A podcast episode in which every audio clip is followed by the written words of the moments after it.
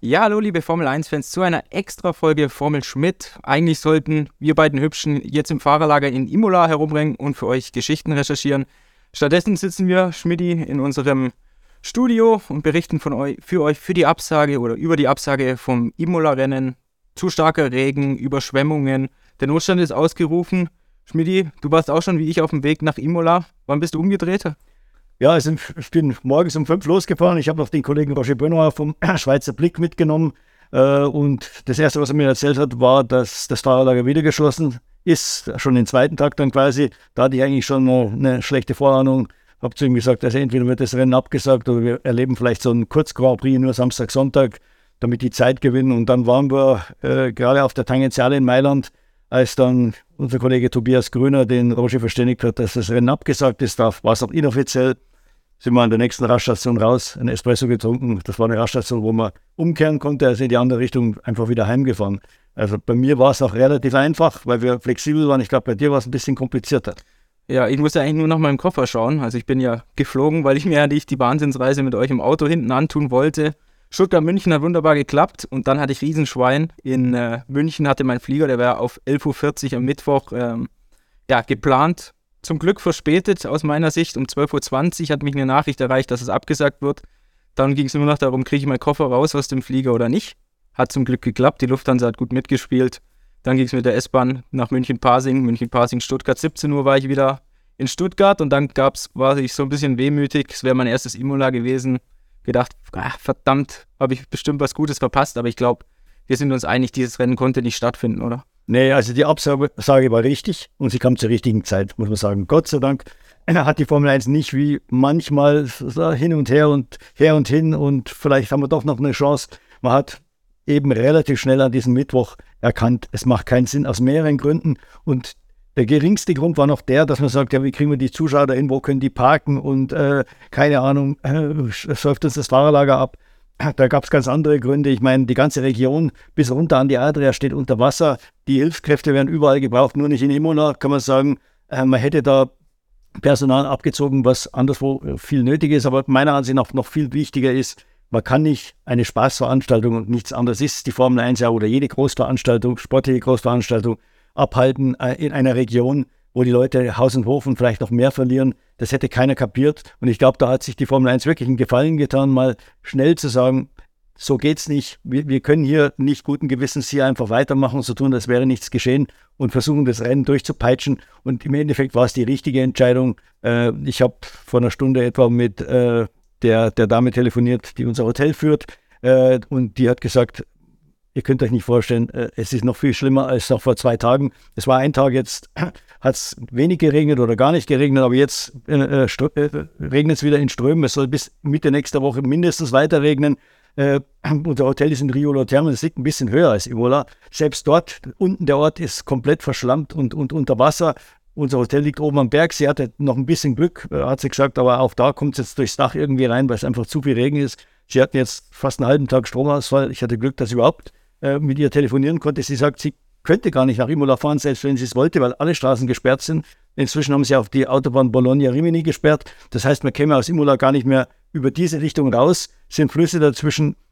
Da sind die Brücken gesperrt, weil man Angst hat, die Brücken reißen ein. Also die einzige Chance, wer jetzt noch in Imola ist und irgendwie wegkommen will, müsste über den Norden, über die Berge sein. Also wie gesagt, die Formel 1 äh, hat da zur richtigen Zeit die Reißleine gezogen. Ist die Formel 1 noch rausgekommen aus dem Fahrerlager? Ich glaube schon. Äh, sie hatten ja jetzt gestern äh, ein, ein, Fenster gefickt, wo man alles abbauen durfte. Ich glaube, die wussten ganz genau, dass es da eng wird. Man hat hin und wieder nochmal die Zufahrten auf die Autobahn Richtung Norden aufgemacht. Und ich glaube, es sind jetzt alle raus. Ähm, aber wie gesagt, äh, die werden jetzt wahrscheinlich unter Umständen irgendwo zwischendrin parken. Bei dem Monaco ist ja auch so. Das ist ein ganz eng getakteter Zeitplan, welche LKWs wann reinfahren dürfen. Das ist ja eine unglaubliche logistische Aufgabe, das ganze Material da in die Stadt zu bringen. Die können jetzt nicht drei Tage einfach früher kommen. Das geht nicht. Die werden wahrscheinlich irgendwo auf dem Weg zwischen Imola und äh, Monte Carlo Station machen müssen und dann warten müssen, bis eben zur Stunde Null, wann sie dann eben äh, nach Monaco reinfahren dürfen. Ja, weil du schon angedeutet hast, so ein Rennen, so eine Spaßveranstaltung während so einer Katastrophe, das wäre aus PR-Sicht ein absolutes Desaster gewesen. Wir hatten jetzt vorher geschaut, Bruce Springsteen hatte ja noch ein Konzert am Donnerstagabend in Ferrara, ist jetzt nicht direkt unmittelbar in der schwerst betroffensten äh, Gebiet, aber ja, sowas kann man sich nicht leisten, gerade als Formel 1, oder? Nee, nee, ganz klar. Also ich glaube, er hatte auch, du hast gesagt, auf den sozialen Medien äh, einiges abgekriegt, ja. der Bruce Springsteen. Da hat die Formel 1 wirklich richtig reagiert. Ähm, Dominicali, der kommt ja auch noch aus Imola, äh, äh, hat, hat das auch gut erkannt. Er, hat, er kennt da viele Leute, die haben ihm auch die Situation ganz klar geschildert dass es da eigentlich keine große Hoffnung gibt, dass sich das irgendwie entscheidend bessert, sodass man das verantworten kann. Er hat dann zusammen mit dem ACI-Präsidenten äh, Damiani, ähm, Sticky Damiani beschlossen, wir machen es nicht, hat dann nochmal kurz mit allen Teamchefs telefoniert. Alle waren sofort der Meinung, ja, äh, wir müssen absagen, äh, wir können es uns nicht leisten. Er hat dann mit dem FIA-Präsident äh, Bin Sulayem telefoniert, der hat gesagt, er unterstützt die Entscheidung und dann wurde es eben getroffen und dann hat man halt geschaut, dass man so schnell wie möglich abbaut und, und äh, da aus der Gegend verschwindet. Jetzt ist es ja so, dass jede Formel 1-Rennstrecke ein Antrittsgeld bezahlt, damit die Formel 1 überhaupt vorbeischaut. Jetzt ist es ein Fall von höherer Gewalt. Wie sieht es da aus? Muss Imola trotzdem bezahlen oder ist die Formel 1 dort nachsichtig? Nein, äh, die Formel 1, äh, Imola muss nicht bezahlen, äh, ganz klar. Melbourne 2020 hat übrigens auch nicht bezahlt. War ja auch ein Fall von höherer Gewalt. Und da war es ja noch näher an der Veranstaltung dran. Der Grand Prix wurde ja wegen Corona, wegen diesem einen Corona-Fall bei McLaren dann äh, wenige Stunden vor dem Freitagstraining ähm, abgesagt. Auch Melbourne musste nicht bezahlen. Ich habe dann noch gefragt, was, was wäre eigentlich passiert, wenn sich der Fall Spa-Francorchamps 1985 in der heutigen Zeit wiederholt hätte. Na, die, die ein bisschen länger dabei sind, werden sich noch erinnern wahrscheinlich. Äh, da wurde er trainiert, es gab sogar ein Qualifying, es gab äh, Michele Alboreto stand auf der Pole Position und am Samstagabend mussten wir die Veranstaltung abbrechen, weil es ist immer wieder der Asphalt aufgebrochen. Man hat alles versucht, äh, den Streckenbelag zu flicken, aber es ging einfach nicht. Der war ja gerade frisch verlegt worden und äh, auf Druck der Fahrer wurde dann Samstagabend äh, äh, entschieden, schweren Herzens für Bernie Ecclestone, dass man nicht fährt. Ähm, bei einer solchen Situation hätte der Veranstalter bezahlen müssen. In dem Augenblick, wenn das erste Auto auf die Rennstrecke geht, gilt die Veranstaltung als gestartet und dann muss man bezahlen. Damals hat man es ja so geregelt, dass der Grand Prix von Belgien dann, ich glaube, es waren so knapp drei Monate später, äh, dann tatsächlich nochmal stattgefunden hat im September und das Rennen ist dann ganz normal gelaufen. Also insofern haben die nicht umsonst bezahlt damals. Ja, also für Imola jetzt auch kein großer wirtschaftlicher Schaden, auch wenn sie, glaube ich, auf gewissen Kosten doch hängen bleibt? Ja, sicher. Ich meine, äh, es muss ja, äh, Versicherungen müssen abgeschlossen werden, es muss äh, Polizei, Rettungskräfte, Ärzte müssen bereitgestellt werden. Die sind jetzt zwar nicht im Einsatz, aber das kostet alles Geld. Normalerweise sind diese Organisationskosten bei einem Grand Prix belaufen sich so auf zwei bis drei Millionen Dollar. Also da wird Imola sicher auf ein bisschen sitzen bleiben, aber jetzt, ich glaube, das ist deren geringstes Problem. Da sind die Schäden, die jetzt diese Unwetter da anrichten, viel, viel größer. Und ob die da jetzt zwei, drei Millionen dann noch versenken, das ist eigentlich egal. Ja die Fans, die sollen ja ihr Geld entweder zurückerstattet bekommen oder im nächsten Jahr dann Tickets, dass sie übertragen werden. Also auch von der Seite, glaube ich, eine gute Entscheidung, dass die nicht auf ihren Kosten sitzen bleiben generell. Die Formel 1 wollte ja einen Rekordkalender stricken, hat ihn eigentlich gestrickt. Dann kam erst die Absage für China wegen äh, der Null-Covid-Politik damals, die noch nicht gelockert worden war. Jetzt fällt Imola noch aus, jetzt ist man wieder bei 22 Rennen. Siehst du irgendwo eine Chance im Rennkalender, Imola eventuell nachzuholen oder noch an eine andere Ausweichstrecke zu gehen? Nee, äh, also im Kalender selbst sind, sind zwar noch Lücken, aber je, egal welche Lücke man füllt, es würde dazu führen, dass man entweder vier, fünf oder sechs Rennen in Folge hätte. Also das kann man schon mal vergessen. Hinten raus, äh, wenn die ganzen Überseerennen kommen, wenn sich Imola da in eine Lücke reinzwängen würde, müsste quasi Imola die extra Transportkosten äh, berappen, mhm. äh, dass die Leute zurückkommen, sagen wir aus Katar und dann wieder irgendwie in die USA fliegen. Äh, was ja dann zusätzliches Geld wäre, das wird man sich wahrscheinlich nicht antun, gerade eben auch unter dem, äh, unter den Umständen, die jetzt herrschen. Die, die Gegend wird jede, Mark oder jeden Euro brauchen, äh, um, um da die Schäden zu reparieren. Ich glaube, dass dann nichts in der Kriegskasse ist für, für irgendeinen Grand Prix. Also das Beste, was, auf was Imola hoffen kann, ist, dass, dass sie eine Vertragsverlängerung ein weiteres Jahr kriegen. Normalerweise läuft der Vertrag noch bis 25. Also die hoffen jetzt, dass sie vielleicht 26 dann das Rennen kriegen. Da muss man allerdings dazu sagen, ähm, das Problem ist, 26 wird der Kalender knallvoll sein mit 24 Rennen, weil es ja viele Interessenten gibt. Äh, Imola ist eines der Rennen, das am wenigsten bezahlt. Äh, ob die da noch äh, da eine Chance haben, da reinzurutschen, wird schwierig. Also wie gesagt, es könnte durchaus sein, dass eben der Grand Prix für Imola komplett verloren ist. Ja. Du hast gesagt, Imola braucht jetzt jede Mark, um ja wieder Aufbau zu leisten. Ferrari spendet eine Million Euro, glaube ich, waren es wenn man da, wenngleich man natürlich auch sagen muss, der Schaden wird wahrscheinlich in die Milliarden gehen, so zumindest was ich gelesen habe. Nochmal zur, ob das Rennen vielleicht doch irgendwo nachgeholt werden kann. Es gibt ja eine Sommerpause von vier Wochen. Könnte man es da theoretisch reinquetschen, irgendwie verkürzen? Theoretisch ja, aber man müsste das sportliche Reglement ändern. Es ist ja Teil des Reglements, diese Sommerpause. Da müssten alle zustimmen.